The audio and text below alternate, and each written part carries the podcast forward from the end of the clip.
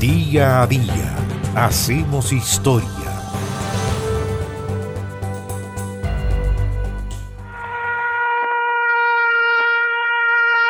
...18 de febrero de 1943... ...un hito en la historia del nazismo... ...sí, pero sobre todo... ...un hito en la historia de quienes se opusieron al nazismo. Ese día fueron capturados los líderes de la Rosa Blanca, que fue una organización de estudiantes disidentes que se alzó contra el régimen nazi. La Rosa Blanca estaba liderada por dos hermanos. Sophie había nacido en 1918 y Han Skull, nacido en 1921. Paradójicamente, ambos en su adolescencia, bueno, como muchísimos jóvenes alemanes, habían participado en organizaciones nazistas.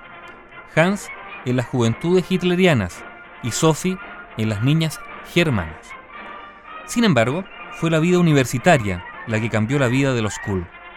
Hans ingresó a medicina en la Universidad de Múnich, donde encontró el apoyo filosófico y también intelectual del profesor Kurt Huber. De las lecturas y discusiones críticas, Hans y un grupo de amigos se convirtieron de forma natural en una agrupación política a la que llamaron la Rosa Blanca. Más tarde llegó Sophie a estudiar a la misma universidad y con la guía de su hermano Hans se incorporó al movimiento. La acción central de esta organización de la Rosa Blanca consistió en la difusión de propaganda antinazi a través de panfletos mecanografiados dirigidos especialmente a los universitarios. ¿Cómo lo hacían? Repartían cartas anónimas que contenían estos panfletos, con direcciones seleccionadas al azar de la guía telefónica. Después, las cartas eran vaciadas en los buzones de los ferrocarriles.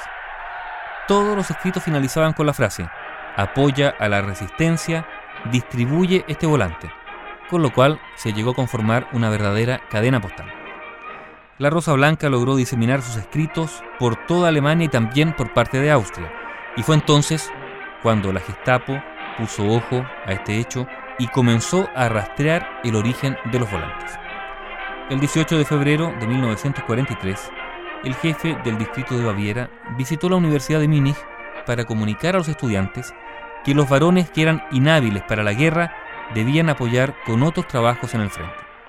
En medio del discurso, el nazi se refirió burdamente al rol de las estudiantes mujeres, planteando que lo mejor que podían hacer por Alemania era tener hijos, y continuó, si alguna de las señoritas carece de encanto para atraer un compañero, le asignaré a uno de mis hombres y les prometo una experiencia inolvidable.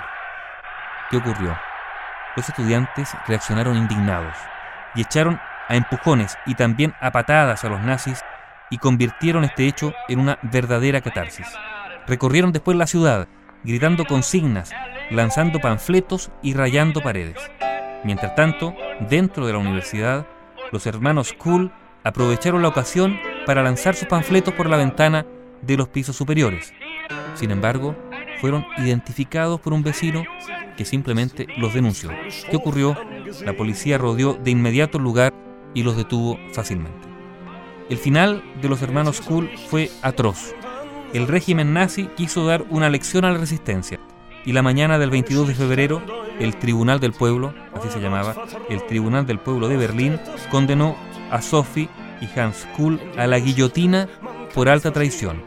Y ese mismo día, por la tarde, se cumplió la sentencia, la sentencia de muerte de los hermanos Kuhl, líderes de la Rosa Blanca, detenidos el 18 de febrero de 1943. Bio, Bio, la radio con memoria.